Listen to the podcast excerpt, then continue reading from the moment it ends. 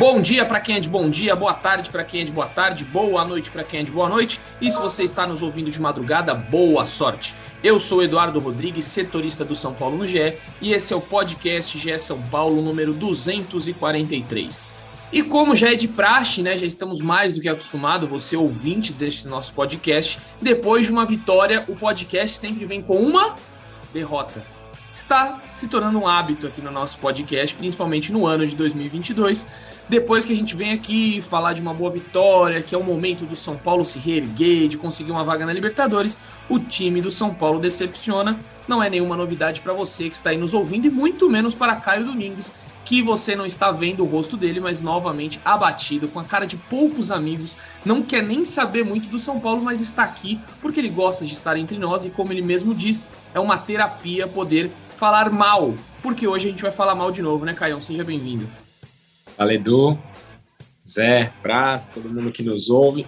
É, é o, é o São Paulo melancólico. Acho que é a, a melhor palavra para definir o São Paulo é essa.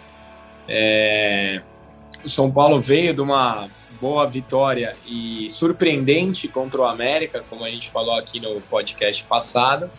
E a torcida, cara, é, tem todo o direito de protestar, seja contra os jogadores, seja contra o técnico, seja contra a diretoria. Eu acho que tem milhares de motivos para protestar, e se alguém fez a sua parte esse ano é a torcida. E era esperado que teriam esses protestos, e nossos heróis, né, a gente sabe, sob o mínimo de pressão, eles não correspondem. Toda vez que São Paulo teve um pouquinho de pressão, em 90% dos casos ele não correspondeu e ontem foi mais uma, uma dessas provas e olha, o protesto pacífico, eu não vi atos de violência, não vi nada que pudesse gerar um clima hostil aos jogadores e mesmo assim dentro de campo, São Paulo praticamente não entrou, o primeiro tempo é, tudo tá certo, gramado, que eu sabia que seria usado como, como desculpa, realmente estava muito pesado, estava muito pesado. Segundo tempo, São Paulo até foi melhor que o Botafogo, mas o mínimo que o Botafogo fez foi lá e saiu com a vitória. Então é um, um São Paulo melancólico, um São Paulo há muito tempo, há muito tempo eu não via a torcida tão desanimada com o time. E olha que nesses últimos 10 anos a gente teve motivos enormes para estar desanimado com o time, mas parece que a, a confiança quebrou, sabe? A gente vinha é, repito, né, melhores médias de público. A gente pode falar aqui de milhares de coisas que a torcida vem fazendo. Depois da atitude na final, algo se rompeu no elo entre torcedor e, e, e time. Mesmo assim, ontem tinham 24 mil pessoas e, mais uma vez, o, o torcedor sai decepcionado, sai cabisbaixo e não dá para esperar nada diferente do São Paulo. Assim, é, é terminar o ano assim, fazer pelo menos mais quatro pontos aí para terminar o ano, no mínimo, sem desespero. E vamos lá para mais uma reformulação em 2023. E o que deixa o torcedor mais aflito ainda é que o discurso do diretor de futebol é que teremos um time competitivo e o do treinador é outro completamente diferente. Aliás, as entrevistas do Rogério põem o torcedor cada vez mais para baixo. Então, sei lá o que esperar do São Paulo. Melancolia é a palavra. É isso, o Caião já, já, já meio que resumiu tudo que a gente vai falar nesse podcast aqui, que a gente vai falar sobre esse planejamento, é, trazer aqui também que essa, essa ruptura, né, um, talvez aí um pouco da torcida com o time, é, encerrou uma sequência de jogos com mais de 30 mil pessoas no Morumbi, né, é, foi uma, um recorde histórico que o São Paulo conseguiu de 12 jogos com mais de 30 mil pessoas, e ontem tiveram 23.918 torcedores no estádio do Morumbi. Antes da gente falar do planejamento, falar sobre as aspas do Belmonte para o PVC, do Rogério Ceni na coletiva, vou chamar Felipe Ruiz Opras, que está de volta aqui, para aquele, aquele belíssimo momento da discordância aqui, o top 10. Eu já discordo já logo de cara. É que, na verdade, eu, depois eu vou dar minha opinião aqui sobre o seu top 1 positivo. Mas eu deixo com você. Seja bem-vindo, meu amigo. Valeu, Eduzinho. Um abraço para você, para o Caião, para o Zé, para todo mundo que, que nos escuta. Só, eu acho que sua profissão número um, o seu gosto pessoal é discordar do top 3. Você não é, a sua segunda-feira não é não, a mesma se você discordar de você, discordar de você. em qualquer, em qualquer ocasião. Em qualquer, em qualquer é. esporte. Em qualquer esporte. É, eu vou, citarei o top 3 aqui agora, recitarei para vocês. Eu só tô, só tô com o Caião em um ponto. A torcida do São Paulo fez protesto ontem, é verdade, fora do estádio, dentro do estádio, mas com a bola rolando, a torcida apoiou o jogo inteiro, né? Assim, mesmo no intervalo, o jogo virou 0 a 0 não teve vai no intervalo. Aí, quando a, depois que o São Paulo toma o gol do Botafogo 1 a 0 aos 40, 44 minutos, Aí sim, aí a gente ouve gritos contra o time, é, enfim. O, time, o Praça está protestando ali, vocês escutaram, né? Que caiu alguma coisa ali. O Praça está protestando. Panela. caiu Teve panela. Protesto panela aqui no chão. Nosso, nosso amigo pediu desculpa, imagina, pô, ao vivo é assim mesmo. E, então é isso. Então acho que a torcida de São Paulo, apesar do protesto, foi um número considerável, né? 20, 23 mil, quase 24 mil pessoas com muita chuva no Morumbi, um domingo de muita chuva, e acho que apoiou o jogo todo. E aí acho que depois que toma 1 a 0 aí sim as vaias ao time e os gritos de protesto. É, eu, eu, sei qual é a sua crítica e eu já vou até me defender agora. Eu coloquei em primeiro no top 3 o Wellington ontem. Acho que o Wellington, de todos os jogadores em campo do São Paulo, foi o que mais correu, foi o que deu carrinho, foi o que tentou de todas as formas achar soluções no ataque do São Paulo. Aí vem o ponto, ele errou muito cruzamento. Eu sei que você vai falar que ele errou muito cruzamento, não, não, eu acho eu que, acho que depois, não, não, a hora que eu bati o olho, eu vou, eu vou ser sincero, a hora que eu bati o olho depois do jogo, eu falei, o Praz tá louco. Aí eu comecei a pensar, mas quem poderia ser? Tem isso também, não, tinha ninguém. Temos, entendeu? Temos todas, viu, no mano a mano. Ele só é. não acertou um cruzamento, mas no mano a mano também. Aí depois eu, eu parei, refleti e falei, não, ele tem sua razão, porque não tem quem colocar. Então, hoje eu, eu concordo, ou eu vou concordar com essa, porque não tinha realmente quem colocar ali. O Wellington, é. eu, aí eu continuo seu top 3 aí, que talvez podia haver uma inversão aí, mas segue, pode ir lá. Justo. É isso, individualmente, São Paulo não fez um grande jogo. Nenhum jogador de São Paulo foi muito bem. O Wellington ganhou todas as divididas dele, carrinhos, bolas em que ele colocou na frente, ganhou na velocidade dos jogadores do Botafogo. Ele estava muito intenso e veloz ontem. Mas aí ele pecou no que é o principal problema dele na temporada. Se o Wellington cruzasse bem, ele era titular absoluto de São Paulo, não tenho dúvida. Ele joga mais que o Reinaldo. Só que o Reinaldo cruza melhor que ele, o Reinaldo finaliza melhor que ele. E aí o Reinaldo muitas vezes ganhou a posição é, do Wellington assim. Em segundo, coloquei o Pablo Maia. Acho que de todos os jogadores do São Paulo de meio campo, ele foi o mais combativo, que mais ganhou bolas divididas, acertou inversões. Se o São Paulo teve dinâmica, foi muito pelas inversões do Pablo Maia. E coloquei o Nestor em terceiro. Acho que em terceiro estava muito difícil de achar alguém. E acho que o Nestor foi lúcido ali. Algumas bolas ele, ele, ele clareou, ele achou passes importantes para o São Paulo criar, para os laterais chegarem. Acho que o Nestor, de todos os jogadores, foi o mais lúcido, talvez. Iria nesse top 3 aí. Eu, eu, eu, Edu, é só o chute que o Nestor deu numa finalização ali descredencia ele a qualquer top 3 positivo. É. Não pode. Olha, um lance antes, o, o um pouco Lucas antes, o, o, Lucas Fernandes Lucas tinha dado Fernandes. um dos piores da história, do, Morumbi. do Morumbi. E eu comentei, eu falei, cara, um dos piores chutes da história do Morumbi. Logo em seguida, o Nestor vai lá e se supera. Porque ele ainda mata de frente. Olha, não, não dá, não dá para colocar o Nestor no top 3 por causa dessa finalização.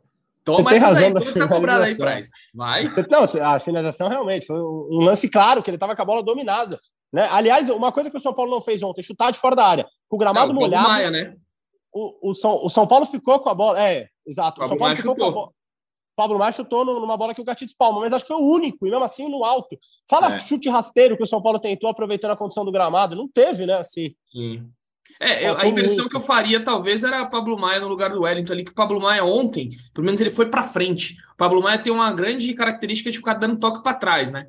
Eu achei que ontem pelo menos ele foi um pouco para frente. Mas já levou a corneta do Caio, para mim já tá ganho já. Quem seria o terceiro, Caio? Eu tive muita dificuldade por esse terceiro, sendo bem honesto com você. Não, eu não, não ninguém. o Miranda, talvez. O, o, Miranda, uma hora deu um carrinho de dentro da área espetacular ali, num, um quase gol do Botafogo. Ele chega travando uma bola boa.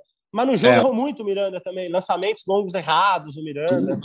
São Paulo errou muito em tudo, sabe? Eu, puta, não, não sei. Acho que vai, vai o Nestor mesmo. Difícil. Mas vale, vale a menção desonrosa finalização. Boa.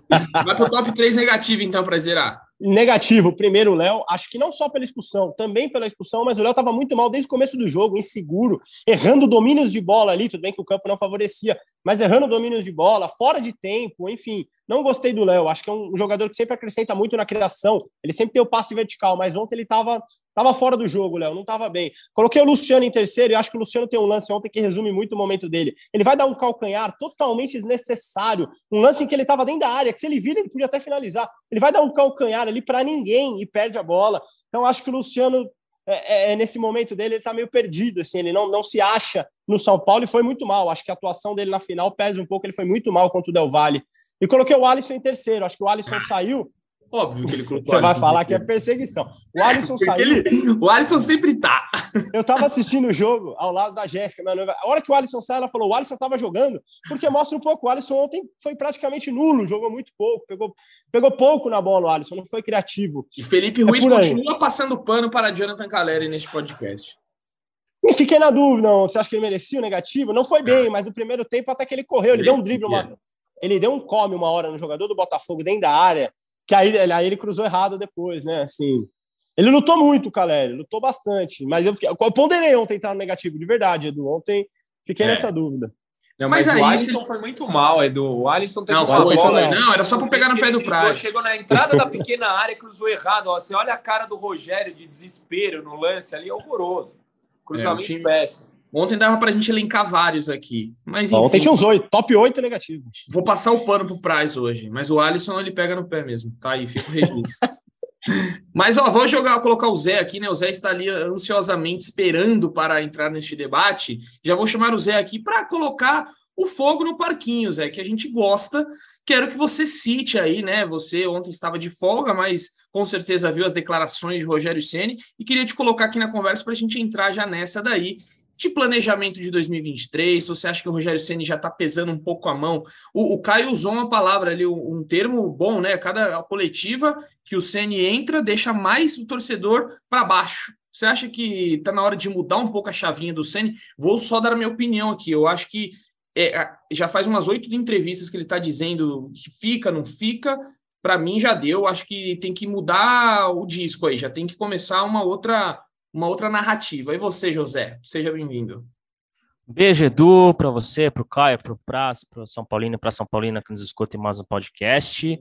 Acho que já demorou para virar essa chave, na verdade, né? Porque enquanto o Ceni fica postergando o futuro dele, tira toda a atenção e foco que o São Paulo deve ter para essa reta final de Campeonato Brasileiro. O São Paulo tem oito, nove jogos para salvar a, minimamente a sua temporada de 2022 de ser uma temporada extremamente frustrante. E, e, e por que, que eu digo oh. frustrante? Porque o São Paulo fez duas finais, o que não. E tem um, um, um, futebol melhor e tem resultados melhores do que a temporada passada. Só que o gostinho de frustração é tão grande pelas duas finais perdidas e principalmente por essa indefinição que o Ceni precisa virar a chave, precisa recuperar o foco do time é, para essa reta final de Campeonato Brasileiro. Conversando com pessoas do clube, é, o que a gente soube é que desde sábado ninguém ficou tão abatido quanto o Rogério Ceni pela derrota no para a equipe equatoriana da Independente Del Valle lá na final da Sul-Americana. Só que o Rogério Ceni, pelo tamanho que tem, pela expressão que ele tem, principalmente por ser o treinador do São Paulo, a reação precisa partir dele.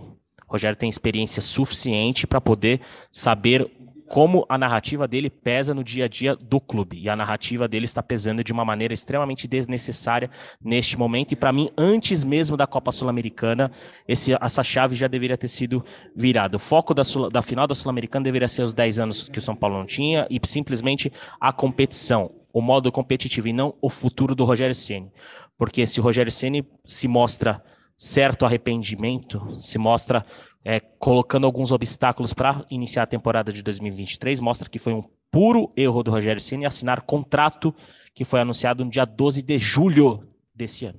No dia 12 de julho desse ano, o Rogério Ceni assinou um contrato que é, aumentava a sua permanência no São Paulo até o fim de 2023. Se ele se arrependeu de ter assinado esse contrato, ele tem que simplesmente assumir essa posição e encerrar esse tipo de assunto, porque é, já, o São Paulo já se mostrou num nível de abatimento e, e é incrível porque eu acho que mudando essa irregularidade do São Paulo é uma marca do São Paulo de 2022. O São Paulo de 2023 é um São Paulo irregular que consegue ganha, fazer um segundo tempo muito é, importante contra o Atlético, contra o América Mineiro ganhar do América Mineiro num jogo muito fundamental e fazer o jogo que fez contra o Botafogo, que foi um jogo que o Praz né, fez, na minha visão, um dos seus melhores top 3 da temporada, tanto no positivo quanto no, no negativo. Mas o, mas o Rogério precisa direcionar esse foco, precisa retomar o foco do trabalho, porque é, enquanto ele fica postergando e fica com esse discurso, toda coletiva nós seremos obrigados a perguntar do futuro dele.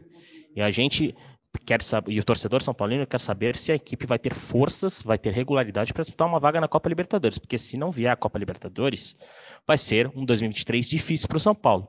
O Rogério pode encerrar esse mistério sendo muito sincero, falar, ó, a gente vai lutar pela vaga na Copa Libertadores. Se tivermos a vaga na Copa Libertadores, eu fico para o ano que vem. Se não tiver a vaga na Copa Libertadores, eu não fico para o ano que vem. Se a gente tiver, se a gente, não, se a gente independente da vaga, me prometer uma equipe competitiva, ainda mais competitiva para 2023. Se me entregar essa é, no fim do ano, eu, eu, ter a certeza que eu terei essa equipe competitiva, eu fico para o ano que vem. Se não tiver, eu não fico para o ano que vem. Precisa ser mais claro ele precisa ser mais sucinto, ele precisa fugir desse, desse ar de mistério, desse ar de mistério que ronda o clube, porque isso, obviamente, é, o foco está nele, mas isso reverbera em todo mundo, reverbera no jogador, reverbera no funcionário do dia a dia de São Paulo, reverbera na diretoria, que a diretoria, inclusive, é, desde julho tem bancado a permanência do Rogério. Esse movimento não parte da diretoria, parte propriamente do Rogério. Então, se tem alguma desconfiança, se tem algum, algum questionamento, seja mais claro e exponha para tirar esse ar de mistério e esse, essa correção de rota que São Paulo está tendo nesse momento da temporada, que precisa focar em ganhar os jogos para chegar no G8. São Paulo precisa isso. São Paulo não precisa de distrações e a pessoa que mais tem distraído São Paulo nessas últimas semanas se chama Rogério Senna. E outra pergunta, viu, Zé? Eu queria saber onde ele vai arrumar esse time competitivo para jogar Libertadores. Porque quem vai para Libertadores tem técnico garantido, com exceção do Atlético Mineiro, que também está uma zona. E eu duvido que o Atlético Mineiro leve o Rogério. Eu e quero Rogério saber se... onde ele vai arrumar. Ou ele é parte da solução, ou ele é parte do problema. Não dá para ficar, ah, ah, ah, pô, ou é técnico do São Paulo, ou é técnico da Libertadores. Então, e, assim, e... não cansei do discurso. E eu acho que dá para se fazer uma comparação, viu, Caio, com aquela coisa, vamos olhar o, o, a grama do vizinho para comparar com a nossa grama. O Corinthians também tem uma indefinição de treinador para 2023. O Vitor Pereira não garantiu a permanência para 2023. Só que o discurso é tão mais sincero e tão mais correto, podemos dizer assim, que o foco do Corinthians, e não só da imprensa que cobre Corinthians, como de todo mundo que está vendo o que está acontecendo no Corinthians, são as finais da Copa do Brasil e os jogos que o Corinthians está jogando no brasileiro. Pouco se fala sobre o futuro do VP, sendo que ele também tem um futuro questionado para 2023, porque ele não garantiu que vai ficar. O Rogério, ele assumiu esse discurso, ele assumiu essa narrativa, ele, ele tem alimentado essa narrativa. E o São Paulo não precisa de distrações, e o, a grande pessoa que está distraindo São Paulo neste momento se chama Rogério Senna. É isso. Se tivesse respondendo em campo, podia distrair o que for, que é o caso dos caras lá. Tá na final, tá na zona de classificação direta, aí tudo bem. Agora, Exato. Perfeitas colocações do Zé, e eu ainda adiciono aqui, Marcelo Prado me mandou uma mensagem, né? Acho que ele até postou no Twitter dele que ele faz o, o seguinte questionamento. É, o Belmonte, né, para quem não viu, né, deu ali uma breve resposta, não foi nenhuma entrevista, foi uma resposta para o PVC sobre planejamento do ano que vem, e ele diz que terá um time competitivo. E o Marcelo Prado me questionou: como vai ter um time competitivo e vai fazer novas contratações se não consegue pagar nem os jogadores que estão no atual elenco? Então fica aí, questionamento. E outra, ficou uma coisa muito estranha, porque tem uma resposta do Sene ontem que ele diz assim: não há planejamento para 2023, não me parece ter recursos para contratações. Depois, passa um tempo da coletiva, ele fala: existe planejamento, não está tudo largado. Eles nem sabem se está tendo ou não está tendo planejamento. É contraditório, né? Quando o Ivan Demais. pergunta, o Ivan Drago, Ivan Drago, nosso colega de Transamérica, pergunta, pô, Ceni, mas você, falou que não tem planejamento. Aí ele fala, não, não, não é isso. Ele, é. ele muda um pouco, né? Assim. Até e sobre isso que você perdido, ele fica deprimido. Você fica deprimido. Cada entrevista do Rogério não é Abaixa. e, e, e, tem um ponto, e, e, tem um, e tem um ponto que a gente já falou no, no, no nosso último podcast que vale a pena a gente repetir. Eu, eu só até uma correçãozinha no que eu disse que a diretoria tem bancado 100% o Rogério Ceni como treinador de São Paulo em 2023. Contra o América, que foi talvez uma das entrevistas mais abatidas do Rogério Ceni que eu vi na vida, Inclu e mesmo ele dizendo que já esteve num, num poço muito mais fundo, e ele relembra né, a final da Copa Libertadores de 2006, quando ele falhou naquela partida contra o Internacional, mas na, diante do América, o Carlos Belmonte deu entrevista para mim e para o André Hernan, para André Hernan, não, para o Felipe Brizola, abraço, não, beijo, eu sei que você ouve a gente. Felipe Brizola, estava eu e o Brizola lá em, lá em BH, o Carlos Belmonte, acho que foi o primeiro diretor que publicamente assumiu a possibilidade do Ceni deixar o clube, porque o Belmonte fala, nós contamos e o Rogério Ceni será o treinador do São Paulo em 23. Mas se ele decidir sair, iremos respeitar a sua posição. até antes de quinto, o discurso era 100% alinhado da diretoria, isso seja no on, nas entrevistas que cederam para o Edu, cederam para o Léo, cederam para mim, cederam para o Praça, cederam para todo mundo, ou até no off, no jargão jornalístico de apuração, sem citar a fonte, né, com a fonte preservada. O discurso sempre foi alinhado de que o Ceni seria o treinador em 2023. O Belmonte, na quinta-feira, pela primeira vez, admitiu que se ele decidir sair, nós iremos respeitar. Então, eu acho que o barco está virando. O barco está virando, porque talvez o que o Rogério quer não será atendido em 2023. Ô, ô Zé, essa, essa entrevista que você citou do Belmonte é uma das mais terríveis dos últimos tempos no São Paulo, porque ele cita que o, o clube não pagou os jogadores pela classificação na semifinal, como Sim. se isso fosse um mérito. Ele fala assim: ah, não, mas os jogadores estão correndo, a gente nem pagou ainda a semifinal. Ele na verdade, cita... na verdade ele, ah. ele dá o mérito dos caras terem se entregado, é... só que ele admite uma falha da própria diretoria. Mas e... essa é uma falha que todo mundo sabe, né, Porque tem um jogador lá com mais de seis meses de direito de imagem atrasado. Total. E o fato do Luciano ter pedido que alguém da diretoria se pronunciasse mostra o quão não está tão fechado assim. O São Paulo não está fechado hoje. Os jogadores estão incomodados sim com os atrasos. A maior prova é que o Luciano foi na imprensa pedir para alguém vir da diretoria falar. Então, assim, o São Paulo hoje é um mar de problemas sérios, né? E, e, não tem, o, o, Edu, o Caio e o Prazo vão concordar. No futebol, a conta é paga uma hora. Não tem como os problemas externos não entrarem no dia a dia. Você o Rogério e, e uma coisa que eu sinto é que o Rogério está muito cansado de fazer essa blindagem durante toda a temporada, de tentar que as coisas internas do São Paulo não absor fossem absorvidas por elenco. Só que tem uma hora que não dá, cara. Tem uma hora que o jogador chega no limite, que é o trabalho da comissão técnica chegando no limite, e que possíveis problemas administrativos acabam influenciando. E a gente vê um São Paulo, de, nesse momento da temporada, um São Paulo com muitos problemas fora, que parecem estar sendo refletidos dentro de campo também. Pois é, para vocês verem aí, torcedor, que a situação não é simples é, e tudo vai começando a degringolar, né? A, a, a, torcida já começa algumas críticas. Ontem teve nariz de palhaço é, no, no, Morumbi. Foi uma, um protesto, como a gente já falou aqui no início, pacífico, mas as coisas já começam a, a se desenrolar de uma forma diferente, né? Como tudo poderia mudar. A gente vinha falando aqui nos podcasts antes da Copa Sul-Americana, da final da Copa Sul-Americana, que essa final poderia ser muito boa, como poderia ser muito ruim. E vai se mostrando aí é, o, mostrando o fundo do poço do São Paulo, né? Que a gente já vem mostrando aqui há anos de como São Paulo vai conseguindo se enrolar com as próprias pernas, não consegue é, ter uma, um futuro, não consegue, a gente não consegue ver uma luz no final do túnel e muito provavelmente se classificar para uma pré-Libertadores aí, né? Que já começa a se tornar difícil. Você que não, não está ligado aí na tabela do Brasileirão, São Paulo tem um jogo a menos. É, está com 40 pontos na 11 colocação e o América Mineiro oitavo tem 45 pontos. Então, São Paulo ainda pode chegar aos 43 e ficar dois pontos da oitava colocação.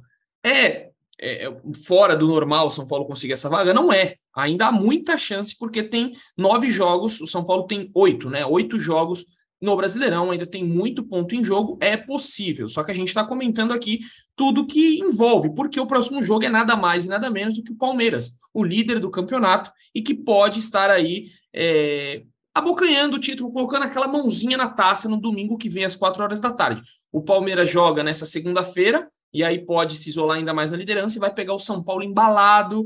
Enfim, a situação é complicadíssima. E aí pergunto para quem quiser me responder. Este jogo contra o Palmeiras, vocês acham que não pode ser terra arrasada se perder? Tem que focar nos times, por exemplo, Juventude, que ainda tem jogo. Eu vou, vou falar os jogos aqui. Contra a Juventude. O Caio em off falou um negócio para mim que eu concordo. o São Paulo já é terra arrasada, independente do resultado. Já o São Paulo é terra arrasada. Olha o que a gente falou aqui no podcast. São Paulo não tem salvação. E outra, se o milagre acontecer e o São Paulo for para a pré-Libertadores, já não joga em casa, né? Que confirmou hoje seis shows no Morumbi. Então, um dos jogos da pré-Libertadores não tem o Morumbi ainda por cima. Então, assim, São Paulo já é terra arrasada e Palmeiras favorito quilômetros na frente. Nossos guerreiros sob pressão, a gente sabe como resolve. Tá aí, então, já tá respondido. Vocês nem precisam mais você, Zé, Praz, eu não quero nem saber a resposta de vocês, só tá, já está respondido. Não, eu, eu fala pela gente, né? Nos representa posso, muito bem, sempre com a palavra. Conversando, conversando com o nosso prazo na redação, eu vou, eu vou passar a, a visão do copo meio cheio aqui, que é a seguinte. Uh, se a gente for colocar numa balança na temporada 2022, eu, eu não, de, eu, muitas pessoas vão concordar que o São Paulo foi a equipe que mais complicou o Palmeiras do Abel Ferreira em 2022. Óbvio que uh, tem a principal, tem a lembrança traumática, que é um trauma que uh, até hoje está no São Paulo, que é a final do Campeonato Paulista, com a goleada que o Palmeiras né, é, fez no São Paulo no jogo da volta. Mas o São Paulo, por exemplo, nessa mesma final, teve um 3 a 0 favorável até a parte final do jogo. 30, 30 minutos do segundo tempo ali, estava 3 a 0 para o São Paulo. O São Paulo eliminou o Palmeiras da Copa do Brasil. Então, se tem um adversário que pode fazer virar a chave, citando novamente essa expressão, é o Palmeiras. Porque se tem um adversário que o São Paulo está sabendo jogar em 2022, é o Palmeiras. No Morumbi, Zé. No Morumbi. No Allianz, o São Paulo foi terrível em todos os jogos. Terrível. É. A gente então, deu a classificação a mais na Copa do Brasil e passou. Mas, fe, mas, fe, mas, te, mas teve bons momentos na, na final da Copa do Brasil. Óbvio que teve aquele pênalti do Veiga que poderia ter definido tudo, né? A gente não pode apagar isso, mas ah, naquele dia o São Paulo mostrou um espírito e uma maturidade que poucas vezes demonstrou achei, nos últimos anos e conseguiu a classificação. Não, até o 3 a 0 do até Veiga. O... Até é. o, 3, o, o, possível 3 a 0 o Palmeiras estava, é. era, era um déjà vu, era um puro déjà vu do que tinha acontecido sim, no Paulista. Sim, sim. Mas depois daquilo, o São Paulo conseguiu minimamente se recuperar e, e esse poder de reação fez a equipe né, até achar um gol e, e, e levar a disputa lá para os pênaltis. Mas se tem um adversário que o Palmeiras, que o São Paulo pode encarar, é esse Palmeiras, porque um resultado, não digo nem uma derrota, mas um, um, empate ou uma partida em que o São Paulo relembre bons momentos de 2022 pode ser o, o ideal para esse time virar a chave e conseguir brigar, porque é o que você, é o que você Edu falou. Se for ver na matemática, a distância não é tão grande, porque o jogo que o São Paulo está devendo é o jogo contra o Coritiba no Morumbi. E é aquele jogo que o São Paulo não conseguiu os três pontos, aí é para dar adeus a uma a temporada de uma maneira extremamente melancólica, porque o Curitiba tá brigando para não cair. Então, é, é, é, essa é a conta. O São Paulo tá, São Paulo tem que fazer essa conta estando dois pontos ali da zona de classificação para Libertadores, poderia estar ainda tendo uma conta favorável se tivesse vencido o Botafogo nesse fim de semana, mas se tem uma partida que pode levar para o bem ou para o mal, é o Palmeiras, porque eu coloco esse copo meio cheio, porque tiveram momentos da temporada em que o São Paulo foi a equipe que melhor encarou o Palmeiras. E aí se conseguir isso neste momento de Palmeiras embalado perto do título, aí é um recado extremamente positivo, ainda maior do que foi aquele segundo tempo em Belo Horizonte contra o América Mineiro. Inclusive, na, se a gente vê na era Abel, desde que o Abel chegou ao Palmeiras, o São Paulo é um dos poucos times que não perdeu mais para o Palmeiras. O São Paulo acho que está igual em vitórias e derrotas na era Abel. Mas eu, eu queria falar um negocinho da coletiva do Ceni ontem. Quando o Ceni fala é, se tivesse um bilhão, se tivesse dois bilhões, ele compraria o São Paulo. Isso é uma mensagem muito clara, implícita. É, eu fiquei sabendo que o Ceni queria muito que os salários atrasados fossem acertados até a final. Ele considerava isso é, preponderante. Ele acha e aí eu também acho, acho que qualquer pessoa que, que, que minimamente pensa e gosta de futebol, acha que um time que chega à final não pode ter salário atrasado. Um time que entra numa final de campeonato internacional tem que estar tá com todos os salários em dia, tem que estar tá ajustado. E o São Paulo não fez isso. O São Paulo entrou para jogar a final da Sul-Americana com salários atrasados, com premiações atrasadas. O São Paulo entrou para jogar a final na, na, zona que é o São Paulo ultimamente. E acho que não, isso não tem nada a ver com o desempenho. Acho que os jogadores se entregaram. Não acho que, teve, que, que, que no futebol de hoje a gente vai falar de pipoquê, nada disso. Acho que o São Paulo tentou ganhar e, enfrentou um time muito bem organizado. Mas acho que o, o, o recado do Senna aí é claro. O Ceni acha que o São Paulo não se acerta mais hoje. O São Paulo, o Ceni acha que o São Paulo, com, com pernas próprias, não se acha mais. Uma dívida de 700 milhões é quase impagável hoje no futebol moderno, é, mesmo o São Paulo ganhando patrocínios que ganha, com cota de televisão e tudo mais.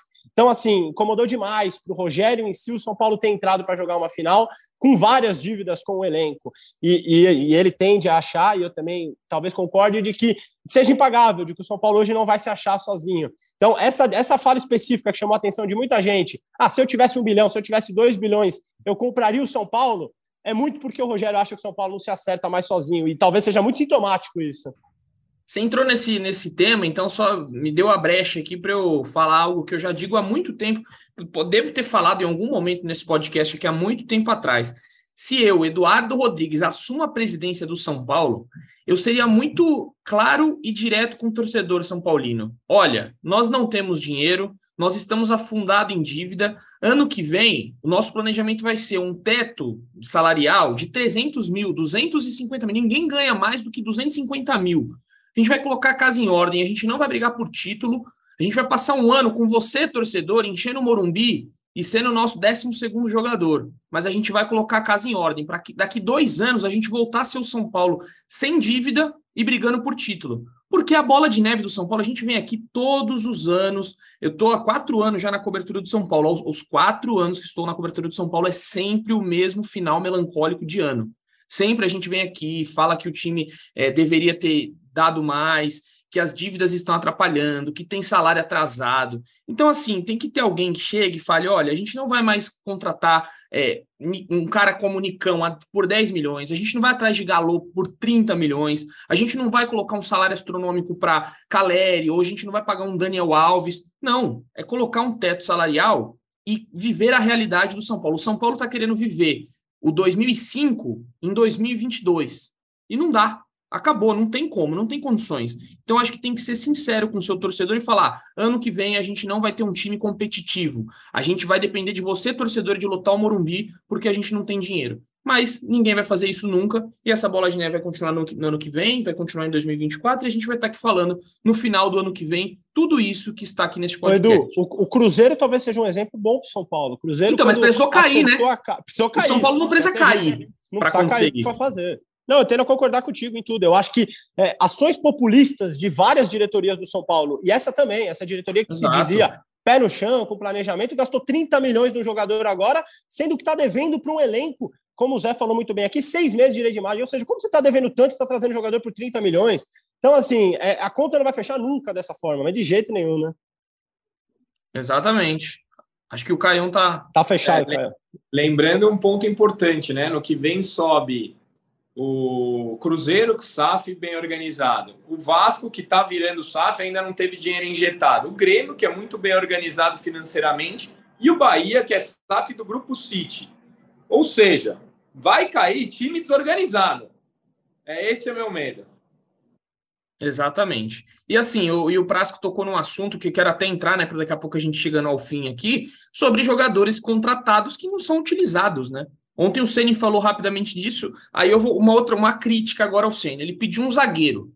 É. Trouxeram o Ferrarese. Ele não usa o Ferrarese. Não entendo por que não usa o Ferrarese. Pô, será que é tão ruim esse cara? O Galopo, é. utilizado pouquíssimo, entra em todos o segundo tempo, nunca é titular. Pediu um atacante. Trouxeram o Bustos. Será que o Bustos é pior que o Marcos Guilherme? Porque o Marcos Guilherme foi um pedido do Ceni. Aí ele coloca para jogar. Não entendo trouxe, trouxeram jogadores, ele não usa os caras. A, a minha única leitura disso, porque não dá para entender mesmo, é que com os salários atrasados e o elenco insatisfeito, ele não tá pondo para jogar uns caras que vieram e para blindar o elenco, porque não é possível, porque os caras ah, tá devendo aqui e traz um monte de cara pagando caro. Só pode ser isso, porque não tem outra explicação para não colocar. Porque o Bustos não é pior que o Marcos Guilherme, por exemplo. O Ferrarese, para mim, quando entrou, entrou bem. O Galopo até teve oportunidade, mas ainda é muito pouco. Eu não, eu não consigo entender porque que os caras não jogam. Eu também, essa resposta aí. Ontem o Ceni falou, né? Se alguém tiver alguma é. resposta aí, você e, e, e, e, ele falou com uma resposta que dá um pouco de preguiça na gente da imprensa, pelo menos eu sempre que escuto um técnico falando isso, e eles, e eles andam falando bastante isso, é uma defesa muito fácil. Ele fala o seguinte: ah, eu vejo o treino e eu escalo quem está melhor no treino. A gente não pode mais ver treino, né? É, de, desde a pandemia para cá, antigamente a gente teria um debate. Poderia falar, não, mas eu acho que não, porque eu vejo treino. A gente não vê mais treino. Então o Rogério usou o treino ontem para argumentar é, o fato desses jogadores não estarem entrando. Eu acho que a, a ponderação do Caio é interessante. O, o Rogério, ele, ele, tenta ser agora no São Paulo um cara de grupo, ele tenta trazer os caras. A gente percebe nas entrevistas dos jogadores. O Rafinha é um cara que fala muito isso, o Diego Costa, quando eu, eu o entrevistei, falou muito disso. Então o Rogério tenta blindar mesmo o grupo ali, tanto nas coletivas dele, como a gente escuta os jogadores falando isso. Eu acho que talvez uma forma dele blindar seja colocando quem está mais tempo, tentando dar uma meritocracia ali. O Éder é um cara que entra sempre não vem jogando tão bem o Éder, mas entra sempre. O Bustos, por exemplo, entra muito menos agora, nesse momento. Então, talvez seja uma forma dele tentar ter o grupo na mão, colocar quem estava com ele há mais tempo, né? Mas realmente, alguns nomes ali eu não entendo tanto por que, que não jogam. É, e aí no, pode ser a chance do Ferrarese no domingo que vem, porque o São Paulo não tem Léo, né? Foi expulso e também não vai ter o Rafinha. Igor Vinícius deve mudar. Ou deve, deve jogar. Sei que o Rogério opte pelo Luizão, né? Que já fez alguns jogos na temporada, mas aí já, já aí, seria, já seria é. assinar o atestado do que a gente está falando agora, né? Porque ah, é. É, é demais. É, podem não ser as opções que ele quer, ainda faltam jogadores com algumas características, isso tendo a concordar com o Ceni. Marcos Guilherme não é o atacante de velocidade que ele precisa, mas é o que tem. E técnicos, é, o Rogério ainda, na minha visão, faz um, um bom trabalho, ponto. Mas técnicos, para evoluírem, precisam se adaptar ao elenco que possui. E, ele precisa, nessa reta final, se adaptar ainda mais o elenco ao que ele tem, diante dos problemas que ele teve, para tentar levar o São Paulo no mínimo a oitava posição de brasileiro, porque o São Paulo tem time, tem elenco para isso e, foi reforçado. Reforços não faltaram com essa diretoria, foram mais de 20. Então, tem que melhorar o resultado de campo também.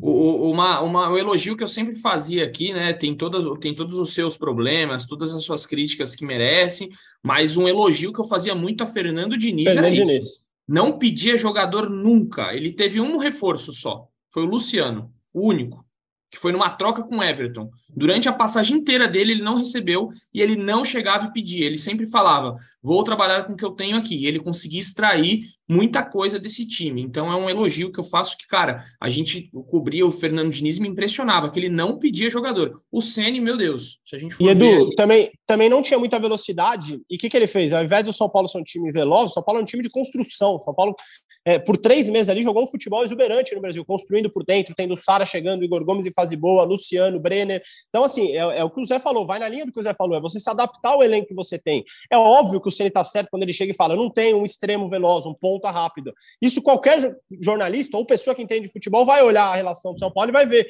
Só que ele tem duas opções: ou ele reclamar toda a coletiva como ele reclama, ou ele adapta o São Paulo. Ele busca um time de construção por dentro, ele faz é, treina a bola parada. Para mim, a bola parada do São Paulo é fraca. O São Paulo não faz gols de escanteio, é muito raro. Pode ver. O, o Palmeiras do Abel, por exemplo, tem uma jogada ensaiada a cada escanteio. O São Paulo não tem uma bola parada forte. Eu, eu sinto muito isso, vendo é, batidas de falta, batidas de escanteio. O Nestor bate falta de qualquer jeito. Você vai lá e joga a bola dentro da área.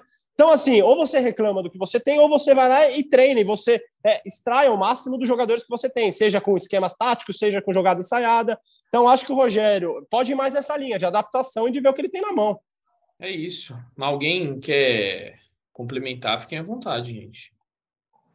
Todos assinam embaixo, então, o Felipe Ruiz. Também estou de acordo com o Praz. Acho que é isso. Tem que ter artifícios e o São Paulo é, como eu postei ontem, a cada coletiva que o Rogério fala da permanência, menos a gente fala do time dele, de como o time tem jogado mal. E muita gente me criticou, ah, mas vocês que perguntam isso, mas ele também não cansa de falar, né? Ele poderia falar, nunca é a culpa dele, sempre é culpa de algum fator externo, é o gramado, choveu muito, enfim, tá começando a batata assar para o Rogério Ceni. É, vou até citar aqui, eu peguei um, um tweet hoje do Luca Bop, que eu acho que, que vale ser citado aqui, que eu achei que foi perfeita a colocação do Luca hoje. Vou até pegar aqui. É... Rogério, calma aí, vamos. Rogério é a melhor opção para o clube, mas não é a melhor opção para o time. E essa diferença semântica atrapalha e confunde as avaliações. Eu achei muito pertinente essa, esse comentário do Luca. Ele é importante para o clube, mas talvez não seja a melhor opção para o time. Eu achei que matou. Uma análise muito boa do Luca aqui. Luca às vezes pesa a mão, né? A gente conhece a fera, mas às vezes ele acerta também. Já esteve ele que no... gosta gosta bastante de Fernando Diniz, ele, né? Então, assim... Nossa, é, então. Quando ele fala já esteve aqui no nosso podcast, já foi nosso convidado. Às vezes ele pesa, mas às vezes ele acerta. E nessa eu achei muito pertinente. Acho que é o, é o resumo. É importante para o clube, mas talvez não seja bom, não a melhor opção para esse time. Acho que com essa a gente pode encerrar este podcast aqui e deixo aberto a vocês, amigos, se quiserem aquela consideração final, quem tiver à vontade. O Caio, semana no último podcast, ganhou e ele falou: Eu não tem nada para falar, tchau, adeus. Hoje, se você quiser mandar outro adeus e tchau. É, é um outro adeus melancólico, como o time de São Paulo. Tchau para vocês. Aquele abraço, Caião. Fique aí com este adeus melancólico de Caio Domingues, ouvinte. Zé, Praz, com vocês. Bom, beijo Edu, beijo Caio, beijo Praz. Vou ficar com saudade de vocês pelas próximas três semanas. Retorno para a reta final do, do, do Brasileirão. Mas é isso. É, o São Paulo vive um momento em que, repito, o, o seu líder precisa mudar o discurso para o foco ser somente no futebol e na briga pela oitava, no mínimo, oitava colocação do brasileiro. O Rogério virou a maior peça de distração do São Paulo. E o que o São Paulo não precisa neste momento é estar distraído. É isso, Edu. Muito bem, Zé. Boa viagem. Faça uma boa cobertura da Libertadores Feminina. Nos vemos em breve, porque eu também saio de férias a partir de sexta-feira. Sexta-feira. Mais uma? Ah, olha quem fala. Olha quem fala. O cara, o cara que viaja a América. O, o Praz, só nesse ano ele já viajou a América do Sul inteira, só de férias já. Ele quer falar de mim. É, brincar, é um brincalhão. Certo, tem que aproveitar. Eu, eu, aí o Leonardo, o Caio, o Praz, eles vão tomar conta aqui do podcast. Vocês cuidem bem deles. E o Praz deixa sua filosofia final aí, que eu sei que você é um cara, um poeta. Ah, eu vou, eu vou fazer a consideração final, porque é o primeiro podcast que eu estou gravando, Edu, depois da perda do título da Sul-Americana. Eu queria falar um pouquinho de distância contigo. Ó, distância de São Paulo para Córdoba, 2.363 quilômetros. Os São Paulinos percorreram essa distância de carro, de ônibus, de avião, de tudo que é jeito. E aí, quando chegou lá, os São, Paulo, os São Paulinos acharam que a distância do São Paulo para o Del Valle ia ser do tamanho da história também que é enorme, três Libertadores, três Mundiais. O São Paulo, durante muito tempo, teve uma distância do tamanho daqui até Córdoba. Só que hoje a distância não existe mais. Hoje, quando o São Paulo pega o Del Valle, é de igual para igual. O São Paulo hoje se tornou um time dos medíocres ali, dos medianos. E medíocre não é uma palavra ruim, medíocre é uma palavra média. São Paulo se tornou um time médio. Cada vez mais o São Paulo vai fazer jogo pau a pau com o América Mineiro, com o Ceará, com o Atlético Goianiense, com times assim. O São Paulo passou nos pênaltis do, do Ceará, passou nos pênaltis do Atlético Goianiense. Porque hoje é a realidade do São Paulo. As pessoas que conduzem o São Paulo precisam entender mais isso. Enquanto o São Paulo continuar sendo gerido do jeito que é, ele vai ser medíocre e talvez ele até caia mais, porque, como o Caio falou, tem times muito bem geridos no Brasil hoje. Clubes que não são gigantes, mas que são bem geridos. E aí essa distância diminui. Então, cada vez mais a distância do São Paulo para esses times médios, ela não vai existir. Ela vai diminuir, ela vai é, ali encurtando. E aí a torcida, que tem a maior média de público da história, percorre distâncias grandes para ver a distância do clube sendo diminuída. Então, nessa brincadeira de distâncias, quem sofre é a torcida, Eduzinho. Aquele abraço, bom demais. É por essas e outras é. que eu deixo Felipe Ruiz para o final. É isso, cara. É isso, cara. O, prazo não pode se despedir antes, senão a gente não vai ter mais o que falar. A poesia do prazo é contagiante, é, cara. É aposto que, aposto que deu, deu aquela alentada no torcedor e na torcedora, não tem a menor dúvida. Aqueceu o coração de quem está ouvindo esse podcast. Você viu vocês são bons, vocês são bons. A consideração final dele para mim, né? pois é. é. Este final do prazo hoje deveria encerrar o podcast assim, né? A hora que ele termina de falar, encerra o programa. Deveria, mas enfim, o, o Praz sempre abrilhanta aqui os nossos corações e os, o nosso podcast. Muito obrigado pelas palavras, Felipe Ruiz, o Praz. Até a próxima, amigos. Baita de um episódio. A gente se despede aqui. Voltaremos né, na segunda-feira, pós São Paulo e Palmeiras, para trazer tudo para vocês do clássico que promete, promete mais angústia para o torcedor São Paulino. Beleza, amigos? Ficamos por aqui. Um beijo no coração e um abraço na alma de cada um de vocês. Valeu!